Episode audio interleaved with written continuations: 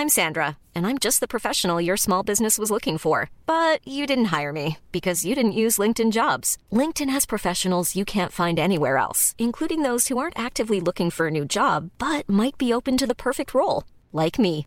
In a given month, over 70% of LinkedIn users don't visit other leading job sites. So if you're not looking on LinkedIn, you'll miss out on great candidates like Sandra. Start hiring professionals like a professional. Post your free job on linkedin.com/people today.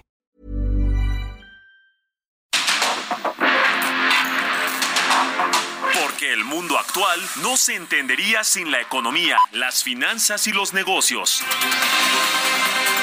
Acompaña a Mario Maldonado, el columnista de negocios más joven y objetivo del periodismo financiero en su programa. Bitácora de negocios. Entrega inmediata de una Ford Expedition Limited 2022 o de una Ford Expedition Max 2022, ambas de nivel blindaje 5. Unidades exclusivas para México. Visítanos en Fort Andrade, Calzada de la Viga, 1880, Mexicalcingo, Ixtapalapa. Código postal 09099, Ciudad de México. O llama al 552128 4071. Playing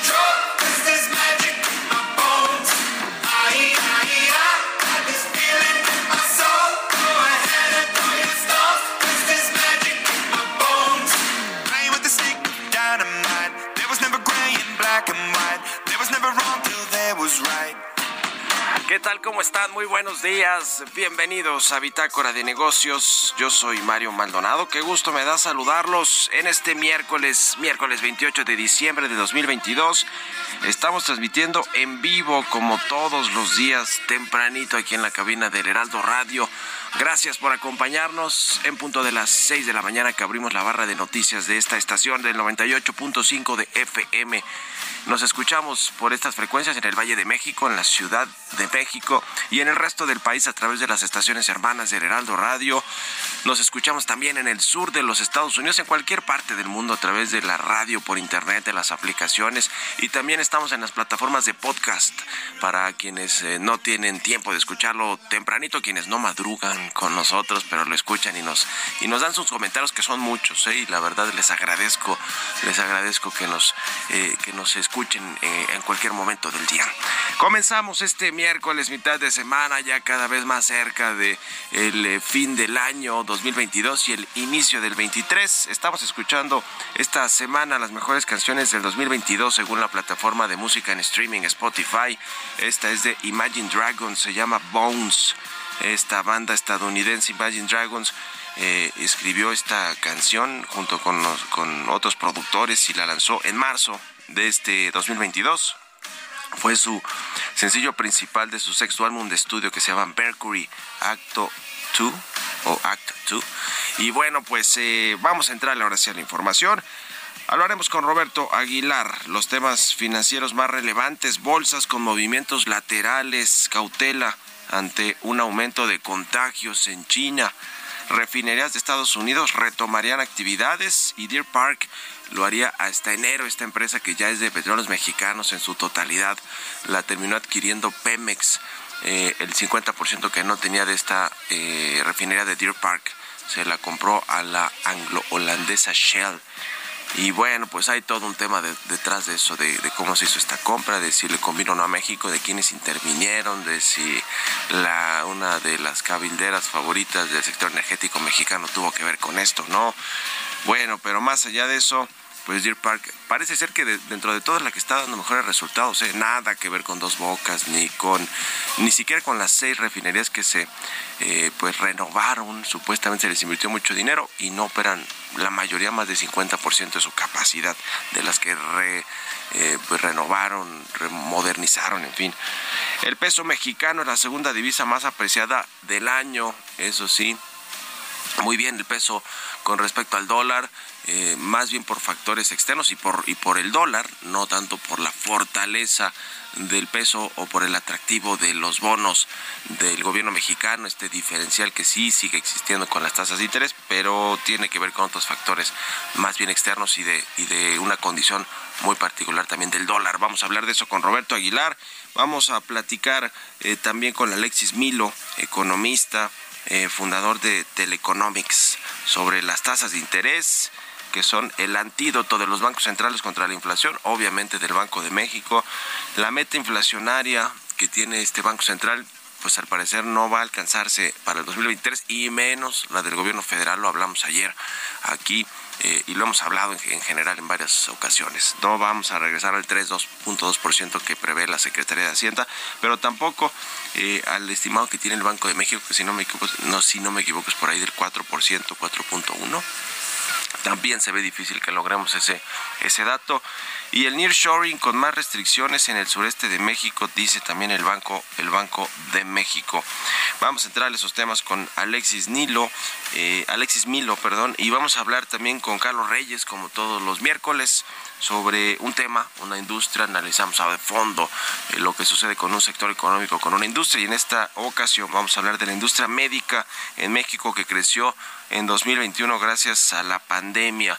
Eh, todo lo que tiene que ver con los hospitales, los insumos médicos, los medicamentos, que bueno, pues con todo y el desabasto que hay en el sector público, pues creció todavía más el privado, este gasto hormiga, como se conoce, de la gente que a pesar de tener acceso a la seguridad social, es decir, al ISTE o al IMSS o al Seguro Popular, bueno, ya no hay Seguro Popular, al INSABI, al IMSS Bienestar, pues la, falta de eficacia, de eficiencia en los servicios, pues hace que se vayan a las farmacias privadas o a los privados. Y entonces ahí hay, hay mucho mercado y mucho negocio para pues también para los vendedores de, de, estos fármacos y de los insumos médicos. Le vamos a entrar a estos temas. Además, el Banco de México alista una nueva plataforma.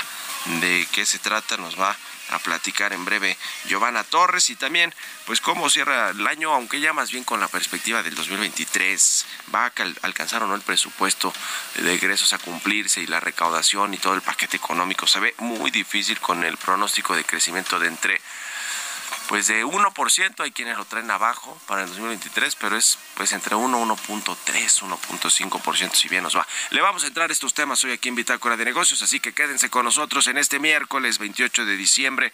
Vámonos al resumen de las noticias más importantes para comenzar este día con Jesús Espinosa.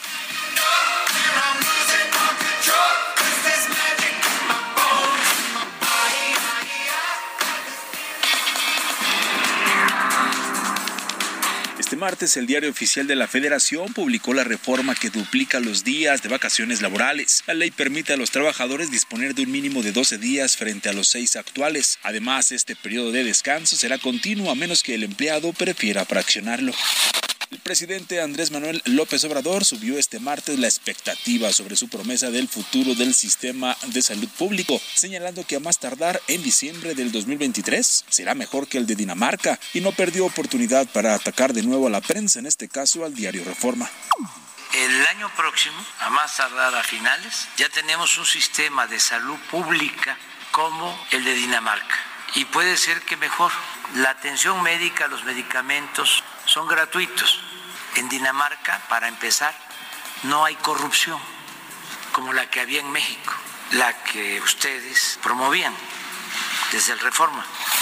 Por su parte, el director general del Instituto Mexicano del Seguro Social, Zoé Robledo, informó que este año IMSS Bienestar pasó a ser un órgano público descentralizado, por lo que hoy cuenta con la mayor capacidad para brindar servicios de salud a personas sin seguridad social en el país, de acuerdo con el director. Bienestar, a inicios de este año, tenía 80 hospitales rurales en 19 estados del país que atendían especialidades troncales, las, más básicas.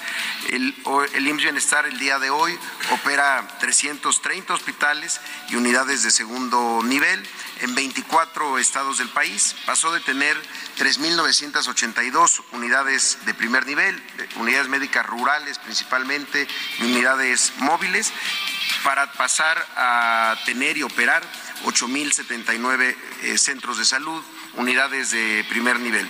Y quizá el dato más importante, a inicios de este año el IMSS Bienestar atendía a 11.7 millones de mexicanas y mexicanos. Hoy cuida la salud de 25.7 eh, millones de compatriotas.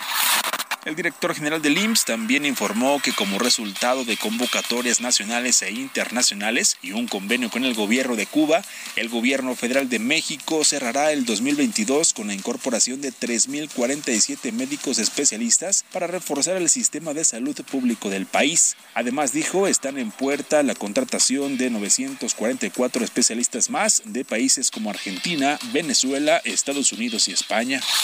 También este martes el presidente Andrés Manuel López Obrador reveló que la Guardia Nacional brindará protección y vigilancia al tren Maya dentro de los vagones con helicópteros y en los 1.554 kilómetros de la ruta. Explicó que la Guardia Nacional, la Marina y el Ejército brindarán seguridad en los estados del sureste en las rutas del tren Maya y el corredor interoceánico del Istmo de Tehuantepec.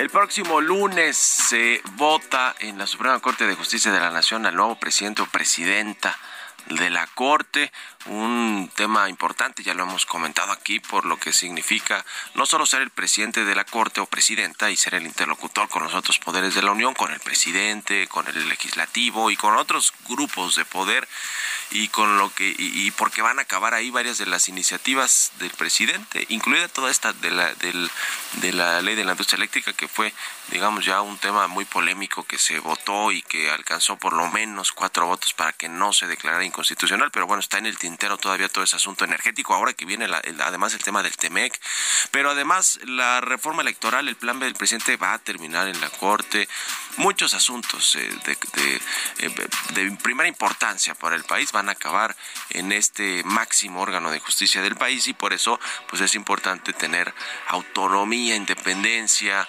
eh, y además de todo porque hay un presupuesto enorme que tiene todo el Poder Judicial, porque el presidente de la Corte es el presidente del Consejo de la Judicatura, que es eh, todo, todo las, el aparato de la Procuración de Justicia o los juzgados, los magistrados, todo, absolutamente todo, también lo controla el presidente de la Corte. Por eso es tan importante este tema, al cual ya se subió el presidente del observador en la defensa que ha hecho de Yasmín Esquivel, la ministra a la que se acusa de haber plagiado su tesis de licenciatura. Ella al revés dice que la plagiaron a ella y está toda una investigación. El presidente le pidió a la UNAM que la terminara antes del lunes para pues que no se desvaneciera por completo la intención que tiene Yasmín Esquivel de convertirse en presidenta. La verdad es que hoy parece ser ya imposible que aunque la absuelvan, entre comillas, la UNAM, que diga que sí la plagiaron, pues que alcance ya los votos, eh, que sume vo los votos necesarios para convertirse en el nuevo presidente. Y hay otros cuatro candidatos. Uno es Alfredo Gutiérrez Ortiz Mena, que pues era, el, era o es todavía el otro candidato fuerte a competir con Jasmine Esquivel.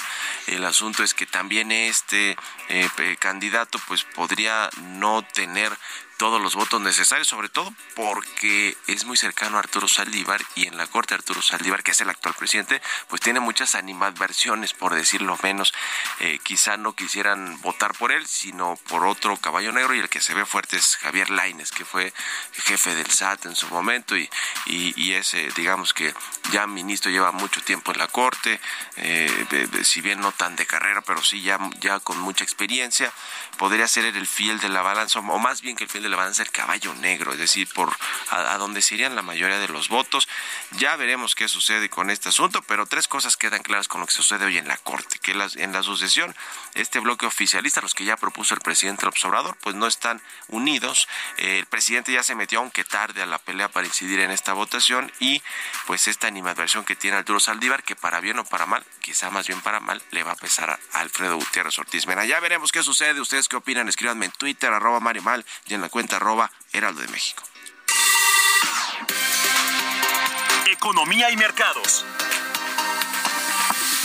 Roberto Aguilar ya está aquí en la cabina del Heraldo Radio. Mi querido Robert, buenos días. ¿Cómo estás, Mario? Me da mucho gusto saludarte a ti y a todos nuestros amigos. Fíjate que se dio a conocer el dato de la tasa de desempleo al mes de noviembre. De acuerdo con el INEGI, pues ya conocer que justamente fue de 2.8% en noviembre, cuando es desestacionalizada, en, se ubicó en 3% justamente en el penúltimo mes del año. Y hay un dato interesante, Mario, fíjate que hay una generalización o una cierta eh, Reuters se encargó de buscar pues algunos puntos en común que tendrán los mercados emergentes para el 2023 y aquí los hallazgos rápidamente uno altas con crecimiento bajo dos reapertura de China tres la guerra en Ucrania cuatro reestructuración de la deuda de muchos países y empresas. Número 5, Brasil bajo, bajo Lula 2.0. Número 6, elecciones en Turquía. Y número 7, una serie de elecciones en varios países, por ejemplo, eh, de, del continente africano y también en América Latina. Los puntos que según Reuters tienen que estar muy presentes los inversionistas internacionales cuando se refieran justamente a los mercados emergentes. También te comento que las bolsas globales cotizaban con pocos cambios después de que China dio nuevos pasos hacia la reapertura de su maltrecha economía debido a que las esperanzas de un repunte económico eran atenuadas por las preocupaciones sobre un aumento de los casos de coronavirus. El índice de valores mundiales MSCI operaba plano ya que los inversionistas se han mantenido al margen al final de un año brutal para la renta variable.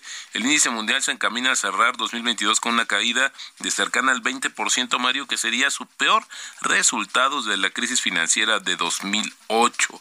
Así es. ¿Qué fue lo que sucedió? Bueno, la combinación justamente fue la inflación en máximos de varias décadas, eh, el alza de las tasas de interés por parte de los principales bancos centrales y las estrictas políticas de cero tolerancia en China.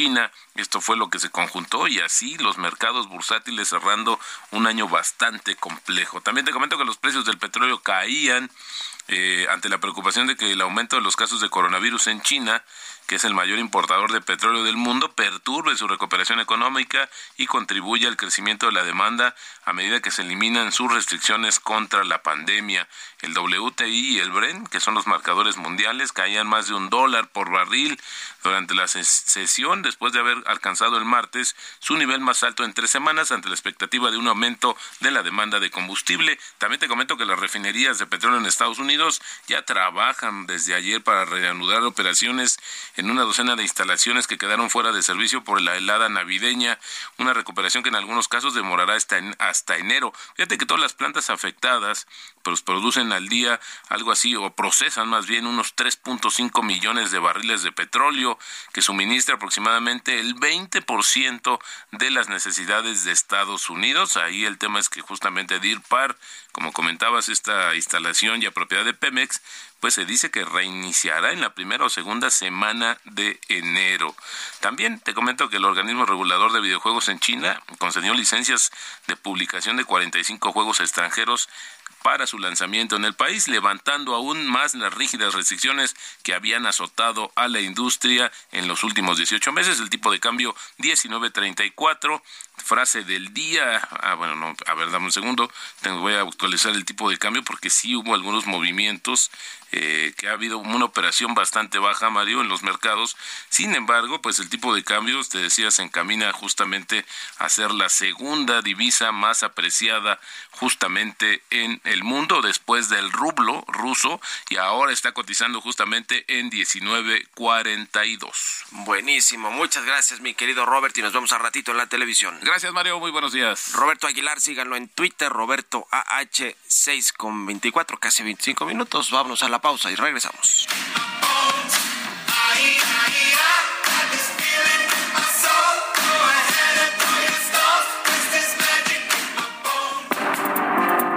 En un momento continuamos con la información más relevante del mundo financiero en Bitácora de Negocios con Mario Maldonado.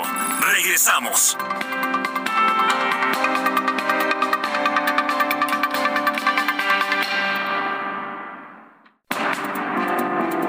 De vuelta en Bitácora de Negocios con Mario Maldonado.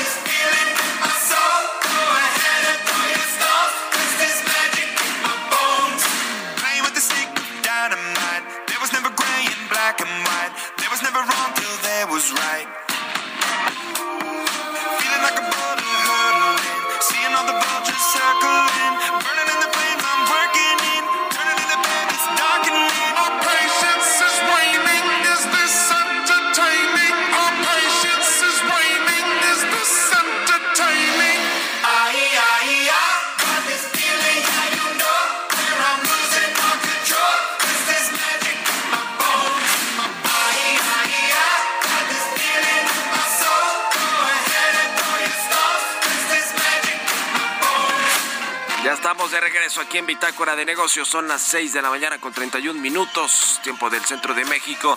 Y regresamos escuchando un poquito de música antes de entrarle a la información en esta segunda mitad del programa. Estamos escuchando a Imagine Dragons. Se llama Bones esta canción. Y escuchamos canciones de las más sonadas, de las que fueron más reproducidas en la plataforma de música Spotify. Y es el caso de esta, de la banda estadounidense Imagine Dragons. De las mejores canciones de este 2022. Jesús Espinosa, estás aquí en la cabina y nos tienes información. Así es, Mario. ¿Cómo estás? Muy buenos días. Buenos días para todos. Y es que Grupo Andrade eh, y Fundación Grupo Andrade, con el objetivo de recaudar fondos para las infancias de México, realizará el sorteo de un Aveo LSTA 2022, un auto completamente nuevo. Compra tu boleto con un costo de 100 pesos en Fundación grupoandrade.org.mx. Permiso otorgado por la Secretaría de Gobernación con el número 2022-0235-PS02. Vigencia del permiso del 5 de diciembre de 2022 al 31 de enero del 2023. Llévate un auto nuevo. Un auto Aveo LSTA 2022, boletos 100 pesos. Entra a la página fundaciongrupoandrade.org.mx. Mario, muy buenos días. Gracias, Jesús. Vámonos al segundo resumen de noticias. Hey, I'm Ryan Reynolds. Recently, I asked Mint Mobile's legal team if big wireless companies are allowed to raise prices due to inflation. They said yes. And then when I asked if raising prices technically violates those onerous two year contracts, they said, What the f are you talking about, you insane Hollywood ass? So to recap, we're cutting the price of Mint Unlimited from $30 a month to just $15 a month. Give it a try at mintmobile.com slash switch. $45 upfront for three months plus taxes and fees. Promo rate for new customers for limited time. Unlimited more than 40 gigabytes per month. Slows. Full terms at mintmobile.com.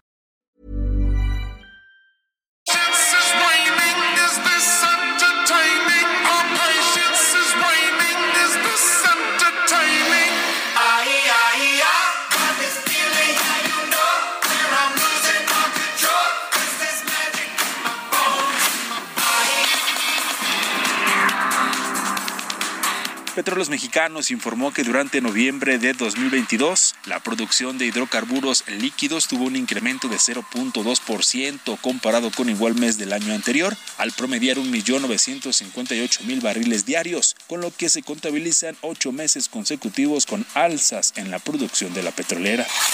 Cuauhtémoc Rivera, presidente de la Alianza Nacional de Pequeños Comerciantes, advirtió que la economía de las familias seguirá viéndose afectada por las presiones inflacionarias al inicio de este 2023. La Secretaría de Turismo de la Ciudad de México estimó que alrededor de 11.3 millones de turistas se hospedaron en los hoteles de la capital durante este año, dejando así una derrama económica que asciende a los 108 mil millones de pesos, lo que significa una recuperación de más del 81% en comparación con el año anterior mientras que el Estado de México cerrará este 2022 con alrededor de 25 millones de visitantes, que permitirán alcanzar una derrama económica de 27 mil millones de pesos para el sector turismo, es decir, un incremento de 5% en comparación con el año pasado, así lo aseguró Fanny Gutiérrez, directora general de promoción, operación y calidad turística de la entidad. De acuerdo con lo publicado al inicio de este mes en el Diario Oficial de la Federación, a partir del 1 de enero de 2023, la tarifa de uso de aeropuerto en la terminal aérea de la Ciudad de México tendrá un aumento de 7.7%. Eduardo González Pérez, director del aeropuerto de Tijuana, habló sobre el caos que se vivió en días pasados por el retraso de más de 200 vuelos que dejaron varados a miles de personas en las instalaciones. Explicó que ya consiguieron normalizar el movimiento tradicional del aeropuerto y recordó que esto se debió a una demanda extraordinaria que generó un banco de niebla.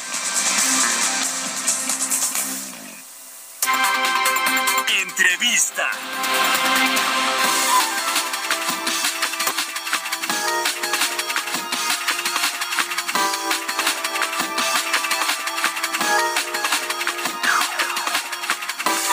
Bien, ya le decía, vamos a platicar con Alexis Milo. Él es economista y fundador de Teleconomics. ¿Cómo estás, Alexis? Buenos días. Hola, Mario. Muy buenos días. Gusto saludarte. Igualmente. Pues varios temas que platicar. Primero quisiera preguntarte tu balance de cómo cierra el 2022, lo más importante eh, que sucedió y lo que vendrá para el 23, cómo vamos a arrancar el próximo año. Mira, hay que reconocer que el 22 cierra un poco arriba de las expectativas en términos de crecimiento. Eh, digamos que el pesimismo que caracterizó a los analistas, a los observadores durante todo el año, pues está mostrando que fue extremo, está mostrando que había algunas partes de la economía que todavía les faltaba recuperarse a sus niveles pre-COVID y que eso pues daba un margen para que todavía hubiera mayor crecimiento. También es cierto que si bien la economía de Estados Unidos se está desacelerando fuerte por el retiro del estímulo monetario, pues este año todavía hubo un poco más de, empuje por el lado de la economía de Estados Unidos. Entonces, pues ya se está hablando de que este año podríamos crecer, eh, podríamos terminar creciendo alrededor de 2,5%, algunos están hablando incluso de cifras cercanas a 3%, entonces sería que probablemente el año va a cerrar con un, con un buen sabor en términos de crecimiento y en términos de, de la estabilidad de los mercados, justamente el tipo de cambio en los 19 bajos, las tasas de interés que no han aumentado de manera pues, significativa, sobre todo considerando las condiciones financieras globales que prevalecen, creo que es bueno. Creo que la única mala sorpresa, pero que ya no es ni tanta sorpresa, pues es cómo vamos a cerrar en inflación, que seguramente andaremos cerca del 8% para el dato de cierre de diciembre, pero creo que en términos generales y considerando que este es un fenómeno un fenómeno global, pues no es tan mala no es tan mala sorpresa, ¿no? Y para 2023, Mario, pues mira, hay hay una gran incógnita es qué va a pasar con Estados Unidos. Estados Unidos eh, va a lograr, esa es la gran pregunta, va a lograr retirarse estímulo monetario sin inducir eh, una recesión fuerte, sí o no. Hasta ahorita todo parece indicar que sí lo pueden lograr porque el mercado se está ajustando ligeramente, pero tú sabes que esto cambia de un día para otro. De un día para otro puede haber una caída en el mercado de valores o un ajuste mucho más grande en el mercado laboral que ha venido siendo lento. Entonces creo que para 2023, a pesar de que ya está a la vuelta de la esquina, sigue habiendo una gran incertidumbre. Yo creo que para México todo esto implicará que el crecimiento andará alrededor del 1,5%, eh, y eso pues creo que sigue siendo una tasa relativamente baja. Yo creo que es un poco lo que lo que se anticipa para el año que viene. Ahora el tema eh, pues clave también de este año y seguirá siendo el próximo la inflación y las tasas de interés, la política monetaria. Eh, ¿Cómo ves lo que va a suceder eh, con la Reserva Federal, con el Banco de México? Si van a si va a surtir efecto ya este asunto de las altas tasas que tenemos del 10.5 y que seguirá aumentando por lo menos en el primer trimestre, quizá en la primera mitad del próximo año. ¿Qué, qué, qué nos dice sobre este asunto? Mira, todo eso va a depender, para el caso de México, qué sucede con el precio de los alimentos. Eh, los alimentos, tanto procesados como no procesados, tienen una alta incidencia en la canasta, la canasta con la cual se mide la inflación. Y pues va a depender de eso, va a depender de qué pasa con el mercado internacional de materias primas, etcétera. Te diría que contrario a lo que sucede en Estados Unidos, donde hay más factores estructurales eh, que tienen que ver con la inflación en México, sobre todo los alimentos. Entonces, yo creo que la inflación en México va, va a empezar a ceder, como ya lo está sucediendo, eh, pero pero eh, lo va a hacer probablemente a un ritmo más lento de lo esperado y yo creo que vamos a cerrar el año que viene con niveles de inflación de alrededor del 5%, que sigue estando por arriba del, del objetivo del Banco de México. Ahora, eh, respecto a la política monetaria, yo creo que el Banco de México lo que va a seguir haciendo es esperar que la, que la inflación ceda y seguir haciendo lo mismo que hace la Reserva Federal. ¿sí? Esto yo creo que el Banco de México ya vio que le está funcionando. El principal indicador es el tipo de cambio. El tipo de cambio, mira, si el Banco de México se rezagara, vamos a suponerlo, o, o que el mercado esperara que el Banco de México suba las tasas más rápido que la FED, y no lo estuviera haciendo, estaríamos viendo un tipo de cambio probablemente más depreciado, arriba de 20 pesos, etcétera.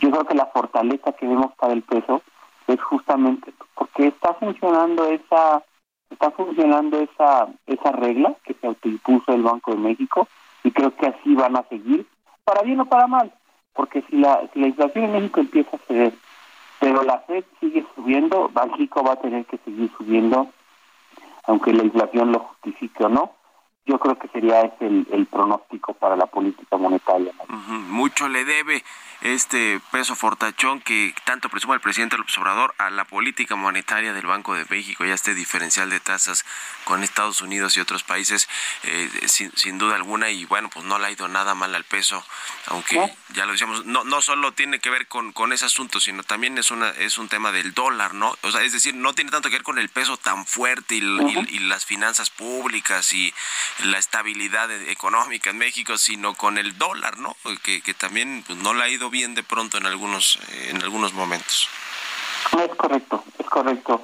El dólar, pues, es una moneda que en este contexto de alta inflación, pues no en Estados Unidos me refiero, no resulta tan atractiva y pues eso lo que ha hecho es que el dólar también se deprecie eh, frente a frente a otras monedas. En eso eh, estoy completamente de acuerdo con el con lo que menciona. Ujú. Ahora, México siempre se habla que tiene esta gran oportunidad de aprovechar el, eh, la cercanía con Estados Unidos, las inversiones que están saliendo de Asia, eh, este famoso nearshoring, eh, y, que bueno, pues eh, lo, lo podría aprovechar a medias porque estamos en un asunto ahí con nuestros socios comerciales por el asunto energético en México, el- en las consultas y también puede venir algún otro tema con el, ma- el maíz transgénico y otros, te- y otros temas alrededor del TEMEC. ¿Cómo ves eh, todo este asunto de la confianza de los inversionistas en México? De, de si esto, eh, digamos, si se compone un poquito, podría sacarnos de ese pronóstico de 1%, 1.2% que tienen algunos analistas para el próximo año. Eh, ¿qué, tendría que suceder para que México pues rompiera este esta mala racha de crecimiento bajo eh, que llevamos en todo el sexenio?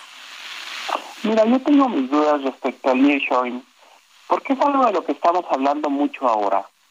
Sin embargo, las condiciones fundamentales para que se diera este proceso de famoso nearshoring, que para nuestros amigos que no estén familiarizados con el concepto, pues es simplemente la sustitución de producción que hacen muchas empresas alejándose de países como China, sobre todo, y viniendo a nuestro país como una plataforma para exportar a Estados Unidos. Yo tengo mis dudas porque mira, verdaderamente esta oportunidad, que hoy, hoy de todo el mundo habla de eso, pero esa oportunidad empezó hace ya algunos años.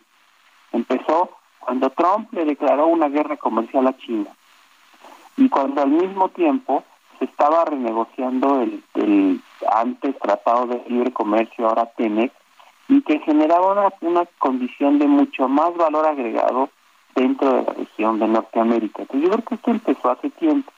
Lo que pasa es que el recrudecimiento de las tensiones entre Estados Unidos y China y al mismo tiempo una guerra global, bueno, una guerra con repercusiones globales como es la entre Rusia y Ucrania, que nos viene a recordar a todos porque el mundo no es un lugar tan seguro, ¿no? Pues eso yo creo que consolida la idea del New Shoring.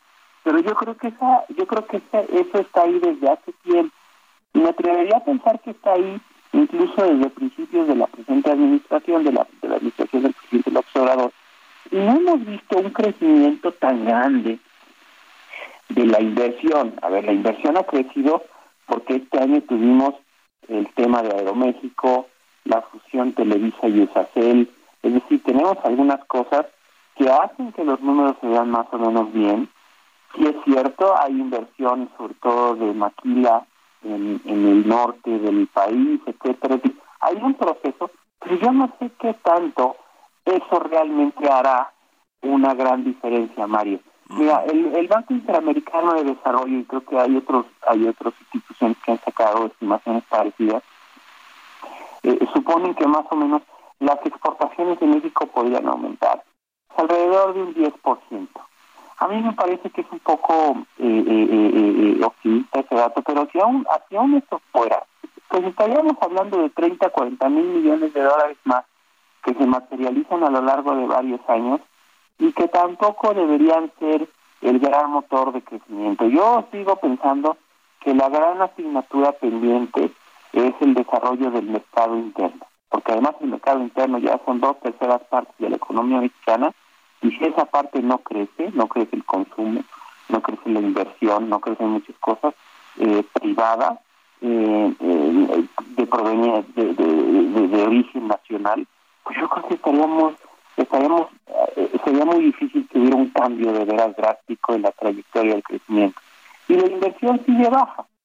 El hecho de que la inversión extranjera directa un año venga por 5 u 8 mil dólares, millón, millón, 5 u 8 mil millones de dólares más, pues es indudablemente una buena, una buena noticia.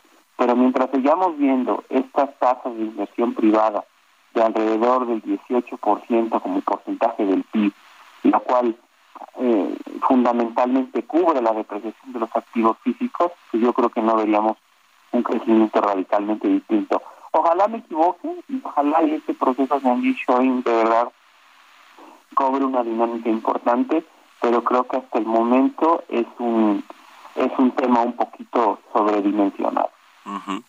Pues sí, es, es, ese es un, un asunto que de pronto estamos sobreestimando para que México reciba esta, este caudal de inversión extranjera, pero bueno, pues por ese parece ser que no, no es tampoco así como lo ven algunos analistas o en el gobierno lo, lo quisieran ver para que llegara más inversión extranjera. En fin, eh, hace rato dijiste te- la fusión Televisa y Yusacel, creo que la de, es la de Televisa eh, Univisión, ¿no? Porque la de ya fue en su momento y, y, y también este se, se realizó. Oye, mi querido Alexis, te agradezco, ¿eh? Sí, sí, sí, nada más ahí hacer la precisión. Te agradezco como siempre No, estos minutos. gracias, Mario. Que estés ¿Eh? muy bien. Un abrazo y feliz año nuevo. Gracias, igualmente. Lo Hasta mejor. luego. Es Alexis Milo, economista, analista de estos asuntos económicos y financieros y también eh, fundador de Teleconomics. 6 con 47, vamos a otra cosa. Historias empresariales. Y hablando del Banco de México, alista una nueva plataforma con la intención de que las personas hagan una buena elección de productos financieros. ¿De qué se trata? Nos cuenta Giovanna Torres. José Luis Negrín Muñoz, director general de Asuntos del Sistema Financiero del Banco de México, informó que ante las ventajas que ofrece la tecnología, el Banjico prepara el subastador de servicios financieros. Refirió que el Banco Central ha venido trabajando en mecanismos para tratar de poner comparadores que le permitan a la gente hacer una buena elección de productos. Este subastador, que ya se encuentra en un proceso muy avanzado, consiste en una plataforma en la que cada cliente va a llenar una solicitud estandarizada de algún producto financiero como una tarjeta de crédito. Este posible cliente va a indicar que bancos desea que se envíe su solicitud, así como su autorización de checar el reporte de buro de crédito. Posteriormente, el Banco de México, que será el encargado de operar dicha plataforma, hará llegar la información a los bancos elegidos por la persona. Agregó que estas entidades financieras decidirán si le hacen o no una oferta al solicitante, misma que se le hace llegar y este es el que elige o quien contrata, evitándose visitar sitios y sucursales de distintas instituciones bancarias. El objetivo de la plataforma es facilitar la comparación y contratación de diversos tipos de crédito para personas físicas, tarjetas de crédito, créditos personales, créditos automotrices, créditos de nómina y créditos hipotecarios a través de una app para teléfonos inteligentes. Para Bitácora de Negocios, Giovanna Torres. Industria y economía. Y como todos los miércoles ya está con nosotros Carlos Reyes, analista económico, conductor. Mi querido Carlos, buenos días, ¿cómo te va? Estimado Mario Maldonado, muy buenos días. Buenos días al auditorio de Bitácora de Negocios. Oye, Mario, pues hoy vamos a hablar sobre la industria de dispositivos médicos. Esta industria, Mario, que es una de las actividades productivas pues de mayor proyección en el país y también a, a nivel mundial y además es una referencia muy frecuente cuando se refiere al arribo de inversión extranjera directa esta industria de dispositivos médicos. Y bueno, para dar a notar su importancia, Mario, permíteme señalar que pues, los productos que integran esta industria pues son muy, muy diversos. Incluyen desde los ahora muy conocidos y muy utilizados cubrebocas, las gasas, y de ahí pues hasta los aparatos de diagnóstico por resonancia magnética, por ejemplo, o los electroencefalógrafos, es decir, hay, hay varios eh, productos de esta industria que algunos incluyen una tecnología amplia. Por ello, me voy a referir al estudio que realizó el INEGI y la Asociación Mexicana de Industrias Innovadoras de Dispositivos Médicos. Y es que, mira, en 2020 y 2021, la producción, el empleo, las remuneraciones, los precios y las exportaciones de esta industria presentaron incrementos, esto principalmente por el tema de la pandemia de COVID-19. Y esto, bueno, también contrasta con lo que ocurrió con la mayoría de las actividades económicas, en donde prácticamente todas redujeron su producción y, bueno, pues eh, se vieron afectadas precisamente por la pandemia. Por ejemplo, en cuanto a la producción, el año pasado, en 2021, la fabricación de material desechable de uso médico fue la actividad productiva más importante de esta industria. Tan solo el valor de la producción alcanzó los 13.780 millones de pesos, tuvo un incremento de 11% respecto al 2020. Por su parte, la fabricación de equipo no electrónico para uso médico dental y para laboratorio tuvo, una, producción de, de 1.770 millones de pesos en 2021, también registró un crecimiento 2.9%, esto con relación al 2020, y la fabricación de telas comprimidas creció 4.7%. Y como siempre lo mencionamos, Mario, la, la parte de la creación de empleos, pues es un reflejo de, de la importancia de la industria a la cual nos referimos cada semana. Y bueno, sobre esta, de la que estamos hablando hoy, podemos decir que en el 2020 el personal ocupado en la fabricación de material desechable de uso médico aumentó 9.3%. Estamos hablando de 2020, el, el año donde la pandemia de COVID-19 pues tuvo un, su, su impacto mayor. Bueno, en el caso de esta industria se incrementó la generación de, empleo. Es decir que, bueno, como lo, lo acabo de decir, se, eh, es una de las industrias que no solamente no se vieron afectadas durante la pandemia, sino que por el contrario, y en el caso de la generación de empleos, pues se ve se ve la importancia. Ahora, en cuanto al comercio exterior, de 2003 a 2020, las exportaciones crecieron 8.6% en promedio cada año y las importaciones 7.9%. En 2020, por ejemplo, las exportaciones alcanzaron 10.668 millones de dólares y las importaciones 5.244 millones. Bueno, con ello se generó un saldo de la balanza comercial superavitario por 5.424 millones de dólares, lo cual también ha impactado positivamente en la economía nacional. México exportó, por ejemplo, 96.7% del total de estas mercancías de dispositivos médicos, pues Estados Unidos sabemos que es nuestro principal socio comercial y prácticamente ya se van todas nuestras exportaciones. Bueno, en el caso de estos productos, el 96.7%. Esto equivale a 9.653 millones de dólares. Cifra nada despreciable, Mario, cuando se habla de un entorno económico complejo. Y bueno, también hay que tomar en cuenta que la inflación, esta sí ha pegado pues prácticamente a todas las industrias, ninguna se ha librado de la inflación y bueno, aquí también eh, pues los insumos han aumentado por encima del índice nacional de precios al consumidor, esto desde marzo de 2020. Mario, una industria sin duda importante en nuestro país. Sin duda alguna. Muchas gracias, mi querido Carlos. Te mando un abrazo y que pases feliz año nuevo. Nos vemos aquí Excelente el, año el a ti y a todo el auditorio, Mario. O sea, la próxima semana. Con esto nos despedimos. Gracias a todos ustedes por habernos acompañado este martes, este miércoles, perdón, miércoles 28 de diciembre, que además es el Día de los Inocentes. Se quedan en estas frecuencias del Heraldo Radio con Sergio Sarmiento y Lupita Juárez. Nosotros vamos a la televisión, al canal 8 de la televisión abierta, las noticias de la mañana y mañana se quedan con Chucho Espinosa aquí y el viernes también nos escuchamos el próximo lunes. Muy buenos días.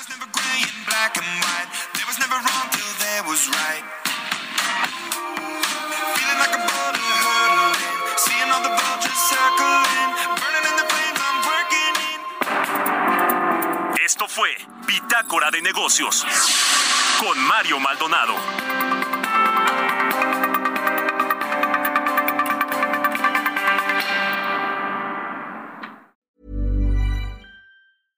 Hey, it's Paige DeSorbo from Giggly Squad. High quality fashion without the price tag. Say hello to Quince.